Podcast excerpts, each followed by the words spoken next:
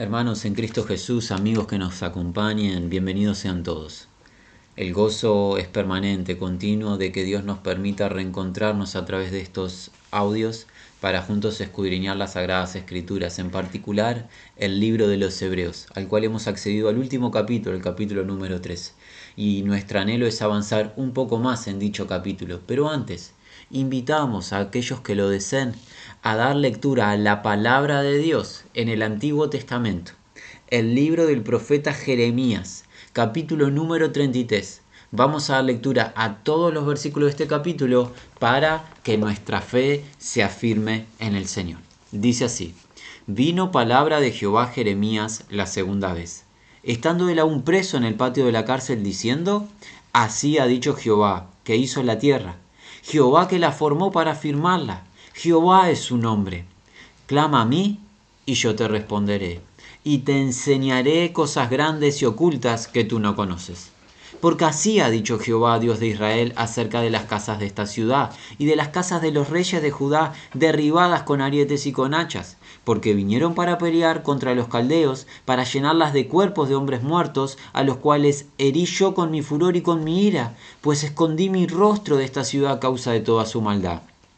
He aquí que yo les traeré sanidad y medicina, y los curaré, y les revelaré abundancia de paz y de verdad, y haré volver los cautivos de Judá y los cautivos de Israel, y los, los restableceré como al principio, y los limpiaré de toda su maldad con que pecaron contra mí, y perdonaré todos sus pecados que con, con que contra mí pecaron y con que contra mí se rebelaron y me será a mí por nombre de gozo y de alabanza y de gloria. Entre todas las naciones de la tierra, que habrán oído todo el bien que yo les hago, y temerán y temblarán de todo el bien y de toda la paz que yo les haré.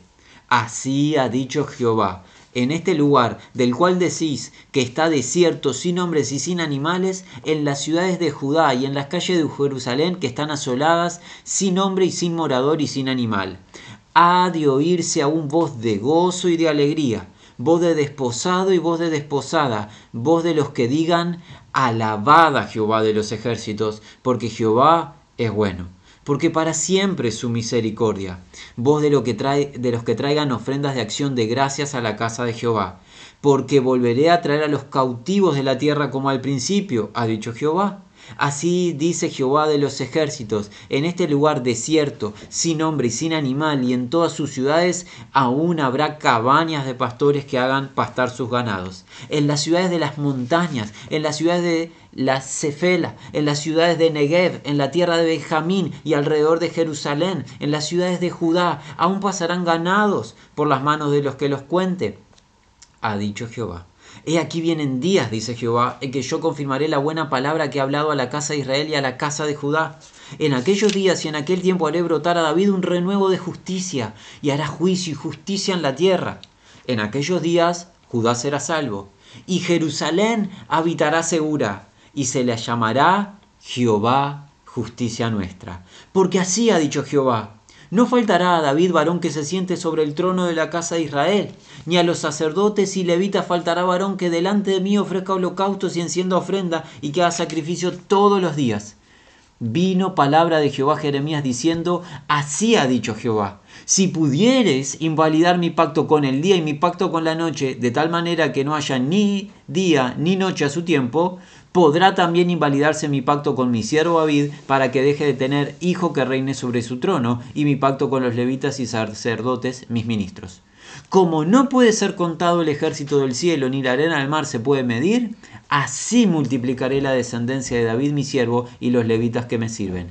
Vino palabra de Jehová a Jeremías diciendo, ¿No os ha echado de ver lo que habla este pueblo diciendo, dos familias que Jehová escogiere ha desechado? Y han tenido en poco a mi pueblo hasta no tenerlo más por nación? Así ha dicho Jehová. Si no me permanece perdón, mi pacto con el día y la noche, si yo no he puesto las leyes del cielo y la tierra, también desecharé la descendencia de Jacob y de David mi siervo, para no tomar de su descendencia quien sea Señor sobre la posteridad de Abraham, de Isaac y de Jacob, porque haré volver sus cautivos y tendré de ellos misericordia, tan firme como el día y la noche, tan firme como las leyes que Dios estableció en su creación, es el pacto que estableció con Abraham, con Isaac, con Jacob, con David su siervo, para tener un remanente de herencia de su pueblo. Israel y todas las naciones debemos volverlos a el Señor nuestro Dios. En Él solo hay salvación. Él establece paz y seguridad. Pongamos nuestra mirada en el Señor el Salvador no apoyemos nuestra confianza en lo incierto, en lo pasajero. Nuestra confianza sea la roca de Israel, el Dios de nuestra salvación. Muy bien, ahora sí, invitamos a todos los que lo deseen a dirigir nuestra mirada al Nuevo Testamento. Estamos en el libro de los Hebreos. Ha sido un viaje, al menos para nosotros, un viaje de revelación de la palabra de Dios. Dios se ha encargado por su espíritu de abrir nuestros ojos espirituales y guiarnos a una fe cada día más sincera en Cristo Jesús, el autor de eterna salvación. Pero llegamos al capítulo 13 y que nos enseña la escritura vivir acorde a la salvación recibida. Dado que Dios nos ha salvado de una vez y para siempre en Cristo Jesús, ahora estamos llamados a llevar vidas acordes a dicha salvación. El capítulo 13 es un resumen breve de cómo vivir dignamente en el Señor. Y así cubrimos en el encuentro anterior los primeros cuatro versículos donde hay un énfasis en el cumplimiento de la ley de Dios. ¿Cómo sabemos eso? Por la referencia al amor. Recuerden que el amor es el cumplimiento de todos los mandamientos, porque amarás al Señor tu Dios con toda tu mente, con toda tu fuerza, con toda tu alma, y amarás a tu prójimo, es el cumplimiento de la ley. Y así comenzó el capítulo 13, el amor fraternal permanezca. Ya fue dado por el Espíritu Santo con el cual se nos selló, fue derramado en nuestros corazones el amor, debemos de hacer que permanezca. No permitamos que se enfríe, no permitamos que el mundo y sus incertidumbres nos vuelvan, nos vuelvan personas que no tenemos amor. Cuando hablamos de amor, no estamos hablando simplemente de sentimientos o de emociones, estamos hablando del sacrificio de nuestra vida en favor del hermano o la hermana y en favor de todo prójimo. Considerar a mi hermano y a mi hermana en Cristo Jesús incluso superior a mí mismo, considerarle en todas sus necesidades. ¿Qué nos enseñó el Espíritu Santo la semana anterior? Alguna de las situaciones o instancias en las que podemos efectuar y llevar adelante el amor ese amor que debe de permanecer. ¿En cuál es? La hospitalidad. Abrir nuestros hogares, abrir nuestras vidas para recibir hermanos y hermanas en Cristo Jesús. Cuando lo hacemos sin saberlo, sin darnos cuenta, sin incluso que sea visible a nuestros ojos físicos, incluso ángeles del Señor podríamos estar recibiendo, como sucedió, creemos, en el libro de Génesis cuando Abraham recibió a los mensajeros del Señor. ¿Qué más nos enseñó el Espíritu Santo respecto de este amor en hechos? Identificarnos con el pueblo de Dios y sus padecimientos. Cuando el pueblo de Dios padece, no debo de ser indiferente. Debo de estar cercano y dispuesto a sufrir con los que sufren, llorar con los que lloran y poder compartir de mi tiempo, de mis esfuerzos, de mis bienes para bendecir al hermano o la hermana que está imposibilitado. Por ejemplo, está privado de su libertad por la fe, por la verdad ¿Qué debemos hacer? Nosotros de proveer lo necesario para el hermano que está privado o para la familia que quedó y queda desamparada cuando un hermano cabeza de hogar está privado de su libertad, la familia queda relegada y pierde el medio de ingreso, de sustento. Debemos los hermanos en Cristo Jesús participar en la administración y servirnos unos a otros por amor padeciendo con lo que padecen. Lo último que se nos enseñó la semana anterior es la elevación, la, el posicionamiento en un lugar adecuado del matrimonio. Matrimonio que es claro y sencillo para que nadie se confunda. La unión de un hombre con una mujer delante de Dios de una vez y para siempre. Es bastante fácil de comprender. Todo lo demás no es matrimonio. Son acciones que Dios no avala. Amigos, por favor, el que se encuentre en cualquier tipo de unión, de la índole que sea, que no y que no está avalada por Dios, por favor te pedimos, amigos, reflexiona. ¿Por qué hay que reflexionar respecto de elevar el matrimonio, exaltar el matrimonio porque a Dios le agrada? Porque a todo inmoral, fornicario o adúltero, Dios le va a juzgar. Y se acuerda en el final del capítulo 12 que dijo la palabra Dios, ¿Dios qué es? Es fuego que consume. Y esa expresión de fuego que consume está relacionado con la ira de Dios.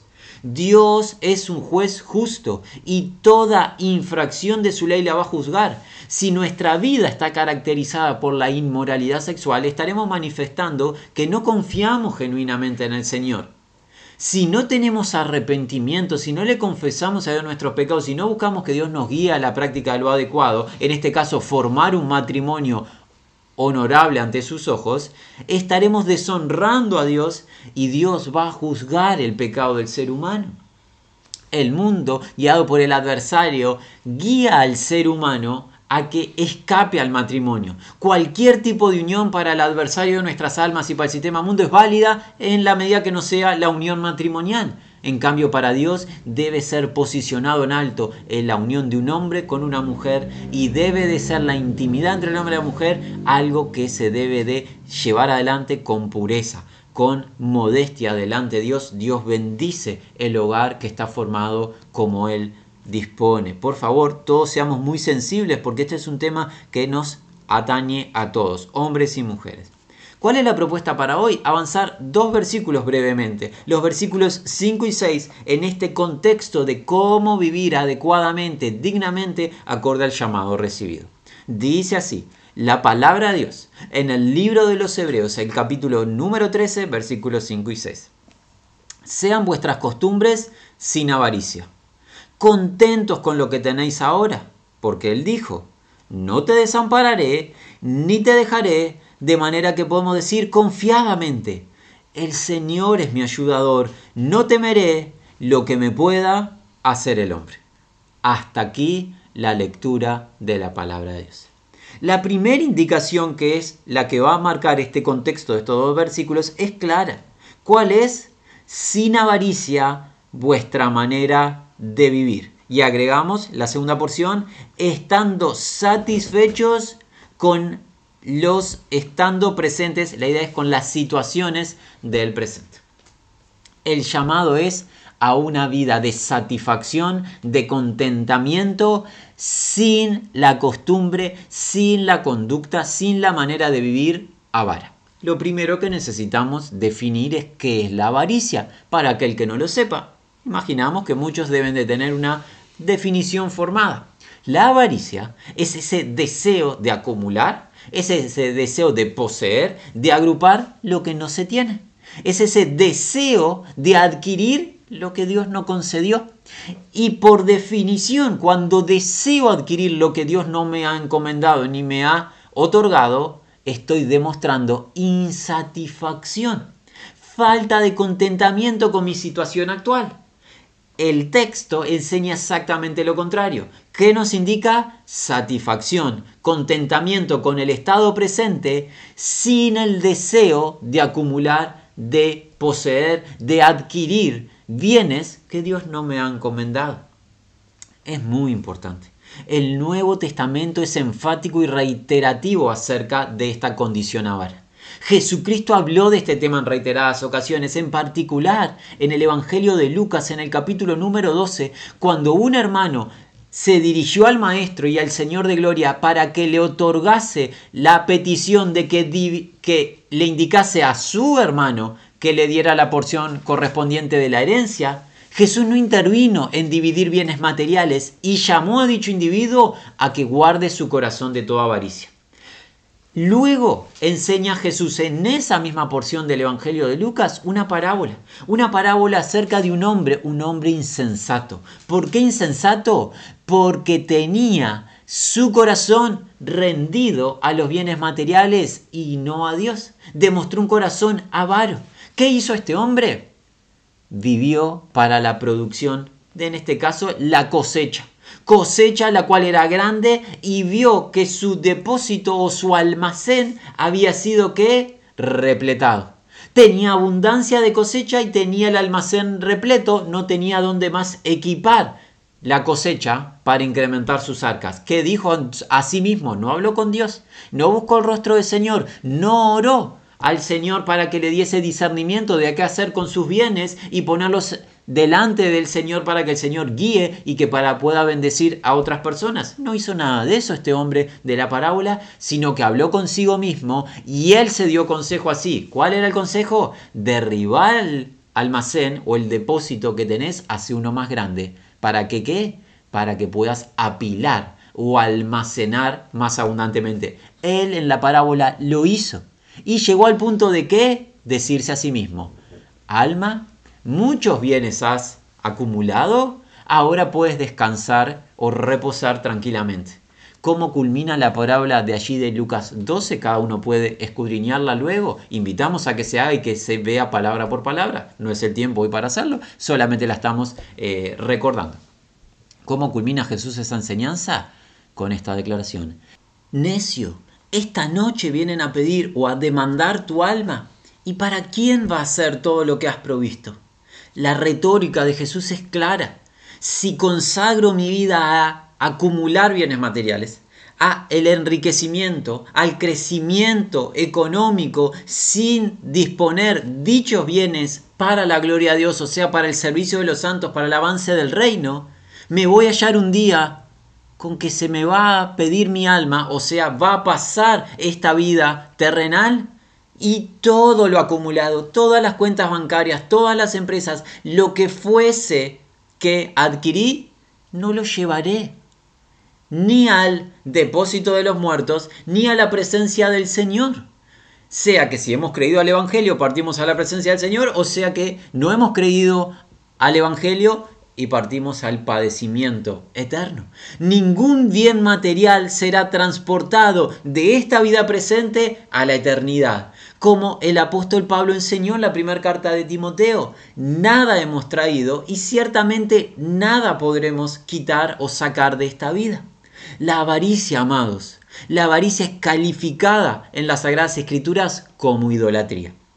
Y a muchos les llama la atención esta declaración de tanto el, por ejemplo, el libro de Efesios, inspirado por el Espíritu Santo, Pablo allí dice que el avaro es idólatra. ¿Por qué se asocia la avaricia con idolatría? porque el bien material o las riquezas operan de tal manera en el corazón del ser humano que se convierten en el Señor o en el amo del hombre. Por eso Jesús dijo, no podéis servir a Dios y a las riquezas porque no se puede servir a dos señores. Las riquezas se convierten en un ídolo o en un Dios. Y alguien dice, jamás alguien se arrodillaría, se postraría ante un billete o una cuenta bancaria. Quizás no se postre el ser humano o no se incline físicamente, pero nos consagramos en la rendición de nuestro tiempo, de nuestro esfuerzo, de nuestros pensamientos, para acumular, para acumular, para acumular. Y quien guía nuestra vida no es el Dios único, vivo y verdadero, el creador de los cielos y de la tierra y el redentor de nuestras almas, sino quien está guiando nuestra vida es el Señor Plata es el Dios riquezas. Por eso la avaricia, el deseo de enriquecerse, el deseo de acaparar, de acumular y de poseer lo que Dios no ha otorgado, por eso la avaricia es un tipo de idolatría. Todo aquel, dice Pablo en 1 Timoteo en el capítulo 6, que quiere enriquecerse cae en tentación y lazo. Y algo más dice allí en 1 Timoteo capítulo 6 el apóstol Pablo, que nos enseña la raíz o el génesis, la ruta de todos los males es el amor al dinero. Por el amor al dinero, el ser humano está dispuesto a causar el daño que sea. Por el amor al dinero se comienzan las guerras, nación contra nación, y pueblos están dispuestos a destruir a personas, grandes, pequeños, niños, ancianos, lo que fuese, con tal de obtener riquezas. Por las riquezas el ser humano está dispuesto a causar mal, sin considerar a quién daña. ¿Por qué? Porque el corazón entenebrecido ama ama las riquezas o el adquirir, poseer bienes materiales. Pero la palabra nos sigue diciendo lo mismo. Con sustento y abrigo estemos contentos porque nada hemos traído y nada podremos sacar. Por eso una vida real en Cristo es una vida que por la fe tiene contentamiento cualquiera sea la circunstancia. Y si el Señor hoy concede abundancia de bienes a uno de sus hijos, ese hijo o esa hija debe de tener la humildad de rendirle los bienes al Señor y que el Señor guíe a usarlos con liberalidad, con alegría poder compartir, bendecir a su pueblo, bendecir al prójimo que padece. Pero cuando queremos acaparar, cuando queremos poseer y adquirir y acumular, los hallaremos con incertidumbre y un día nos daremos cuenta que dicha acumulación será en vano porque nada vamos a llevarnos de esta tierra. Pero hay algo para producir, para adquirir e incluso acumular que no nos puede ser quitado. Los tesoros celestiales. Cuando vivimos vidas acorde a la voluntad de Dios, por la fe en Cristo Jesús y la obediencia a la verdad, ¿qué dijo Jesús? Estamos haciendo qué? Tesoros en los cielos. Allí no hay ni ladrones, no hay ningún tipo de adversidad que nos pueda quitar esos tesoros, que no son bienes materiales, son riquezas en Cristo, riquezas espirituales, cuando obedecemos a Dios y ponemos en práctica su voluntad, su ley. Es mucho más sabio vivir vidas honestas, sencillas, delante del Señor, que andar en pos de lo que el mundo enseña, que es acumular riquezas que serán inciertas. El que quiere enriquecerse, dice el Espíritu Santo en 1 Timoteo capítulo 6, cae en tentación y lazo y es traspasado de muchos dolores. Seamos sensatos. Ahora, hay algo más que quisiéramos apreciar antes de las declaraciones finales de el Señor en este texto del libro de Hebreos. Notamos algo. Si eres estudiante preciso de las Sagradas Escrituras, recordarás el libro de Efesios, el libro de Colosenses. La impureza sexual, la fornicación, el adulterio, la inmoralidad están puestas junto con la avaricia, la cual es idolatría. Y en nuestra mente podría suceder que no veamos una conexión entre las inmoralidades y la avaricia, que es el deseo de acumular eh, posesiones o bienes materiales. Pero claro que hay una conexión. ¿Por qué? Porque la inmoralidad, la fornicación, el adulterio es ni más ni menos que el deseo de poseer algo que Dios no concedió. Es el deseo de tener como compañera a una mujer que Dios no dio. Lo mismo para la mujer es el deseo de tener un hombre que no es su esposo. Es un tipo de avaricia solo que no de un bien material, sino que es un deseo indebido de tener intimidad con alguien que Dios no permite. Por eso están relacionadas tanto la inmoralidad con la avaricia, porque las dos tienen lo mismo, falta de contentamiento, falta de satisfacción en Cristo, deseando algo que Dios no ha otorgado. Amados hermanos, estamos completos en el Señor. Pidámosle gracia al Señor para en Él sentir contentamiento, alegría, para deleitarnos en el Señor, para regocijarnos en Él y en la salvación que ha provisto en Cristo Jesús, para poder considerar su amor en esas cuatro dimensiones, esa anchura, esa altura, esa profundidad, esa longitud del amor de Dios que es en Cristo Jesús a nuestro favor. En Él deleitémonos, en Él gocémonos y no deseemos lo que Dios no ha concedido. La avaricia es, es sin duda, es un camino de incertidumbre y es un camino que traerá males a largo plazo. Ahora, si hemos estado atentos y el Espíritu Santo nos ha dado convicción para dejar todo deseo de avaricia de nuestro corazón, para arrepentirnos delante del Señor y ahora disponernos a vivir adecuadamente, imaginamos que algún hermano o hermana declarará, si no vamos a apilar bienes materiales, si no vamos a agrupar para las posteridades bienes y bienes y bienes, ¿de qué vamos a vivir? ¿Quedaremos desamparados? ¿Acaso pasaremos hambre en esta tierra hasta que el Señor nos llame? Bueno, es una pregunta correcta. La respuesta está aquí en el mismo texto. No tenemos que divagar ni inventar. Dice así, nuevamente, sean vuestras costumbres sin avaricias. Contento con lo que tenéis ahora. Y ahora asigna la razón. Porque Él dijo, no te desampararé, ni te dejaré, de manera que podemos decir confiadamente, el Señor es mi ayudador, no temeré lo que me pueda hacer el hombre. Apoyándose en el Antiguo Testamento, recordando los días de Moisés, tenemos la promesa. Dios ordena a su pueblo a dejar la avaricia, a dejar toda confianza en las riquezas inciertas y depositar la confianza en Él. Pero Dios se compromete y Dios no miente, ya lo hemos visto anteriormente. Dios es un Dios confiable, es el Dios de la verdad. ¿A qué se compromete? a esta promesa magnífica. Invitaríamos, cada uno tenga la libertad de hacerlo o no, destaque esto.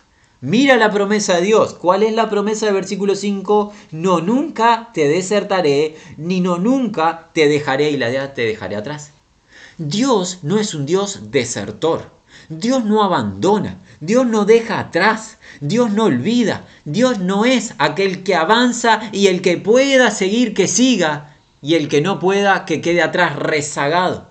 Dios es un Dios que protege, que guarda, que cuida, que provee a los que en Él confían, a los que llamó y han creído a ese llamado, esa invitación que es el Evangelio de la Gracia perdón, de Dios en Cristo Jesús, Dios ni les abandona, ni los deja rezagados, ni los deja a la deriva de las distintas circunstancias inciertas. Dios es quien tiene el control del universo y si nos llama a desprendernos de toda condición avara, a desprendernos de la confianza en bienes materiales y confiar en Él, Él se va a encargar de proveer el sustento y el abrigo. Pues como dice el salmista, no he visto justo que mendigue pan. Pues el que confía en el Señor y sigue la voluntad del Señor, el Señor provee. ¿Recuerdan las palabras del Señor de Gloria? Por ejemplo, en el Evangelio de Mateo, en el Sermón del Monte, o también en el Evangelio de Lucas, que hoy citamos del capítulo 12. No hay que afanarse ni por la comida ni por el abrigo. Hay que considerar a las aves del cielo, hay que considerar la vegetación del campo. Las aves del cielo no tienen fábricas. Las aves del cielo no manufacturan ni elaboran ninguna bien para comercializar. Los lirios del campo, la vegetación del campo no se encarga de trabajar. ¿Quién viste? ¿Quién pigmenta y le da color a la vegetación del campo? ¿Quién alimenta esos volátiles del cielo? El Padre. Y si el Padre tiene cuidado de animalitos o de hierba que mañana va al horno de fuego, no tendrá cuidado del ser humano al cual rescató por el sacrificio de su unigénito Hijo amado? Y la pregunta es retórica.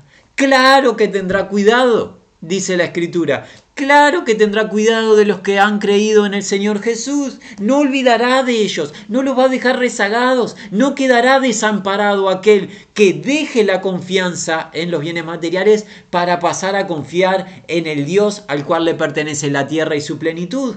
No necesitas bienes materiales para asegurar tu futuro. Necesitas a Cristo para tener una eternidad garantizada. Los bienes materiales no van a estar ni en el reino ni en la eternidad, ni te van a poder presentar delante de Dios irreprensible. Cristo lo hará. Confía en Cristo en vez de confiar en cosas inciertas o pasajeras.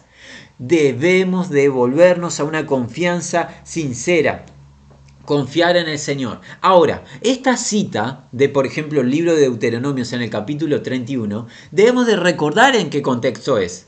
Moisés, el instrumento que Dios utilizó para liberar a su pueblo, se encuentra en qué? En los 120 años de edad, en el límite que Dios estableció para su vida y ya no puede ni entrar ni salir y Dios le dijo, a la tierra no vas a ingresar.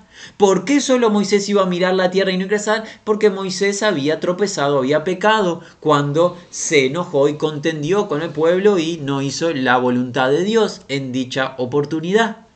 ¿Qué sucedía? Moisés no va a acceder a la tierra prometida. ¿Qué podemos imaginar del pueblo? El pueblo podría haber entrado en pánico o en temor. ¿Por qué? Porque el instrumento que Dios utilizó para este peregrinar maravilloso fue Moisés. No solo Moisés, otros, pero en particular Moisés. Ahora llegaría un sucesor de dicha función Josué, siervo del Señor que confió en la palabra de Dios, junto con Caleb, otro siervo del Señor, creyente en las promesas de Dios. Pero el pueblo podría entrar en pánico. ¿Qué pánico? Las naciones poderosas a las cuales había que destruir para poseer la tierra que Dios le dio a su pueblo Israel como heredad perpetua. El temor podría llegar al corazón del pueblo de Dios. Entonces, ¿cuál es la promesa de Dios? No teman a las naciones. ¿Por qué? No te dejaré ni te desampararé. La clave es ni la fortaleza de Israel, ni la capacidad intelectual en la batalla, ni en el armamento, ni en nada que sean ellos, sino que la clave para entender el texto cuál es? El Dios que no abandona. El Dios que se compromete y ha pactado con su pueblo de bendecir, de dar lo necesario para la vida y el sustento de los suyos. La clave es confiar en Él y no sucumbir ante las dificultades del tiempo presente, inestable e incierto. La clave es mirar al Señor, la roca estable, mirarlo a Él, cobijarnos bajo sus alas protectoras y no temer, no temer lo que haga el hombre, no temer las circunstancias, no temer nada de esta vida pasajera, porque en el Señor tenemos nuestro reposo y nuestra porción. Hermanos, amados en Cristo, estamos llamados a una vida de fe real. El Señor desea que sus hijos y sus hijas confíen en Él. La pregunta es, ¿qué vamos a hacer nosotros? Queremos advertir, ya lo debes de saber si hace un tiempo que estás andando en Cristo Jesús, en el camino de fe, camino de justicia o santidad. Todo el mundo está abocado a convencerte de confiar en cosas que tú ves y no confiar en el Dios que no ves. La palabra de Dios, la cual es irrefutable y el Dios que no miente te está llamando a que confíes en Él. Pon tu mirada en Él, confía en Él, Él no te va a fallar. Él no va a ser incierto, ni se va a esconder de ti confía en Él, Él nunca, nunca va a fallar. Por eso nosotros hoy no solamente reiteramos esta promesa y decimos, el Señor es mi llevador, no temeré lo que me pueda hacer el hombre, sino agregamos que el que en Él confía no nunca será avergonzado. Qué maravilloso es nuestro Dios. Grande, bueno el Padre de misericordia. Nuestro anhelo es que todo aquel que haya escuchado esta palabra confíe en el Señor. Y el deseo junto con la invitación es para aquel que lo quiera continuar la semana entrante avanzando en este capítulo final del libro de los Hebreos. Sea la gracia del Señor con todos los que aman a Jesucristo.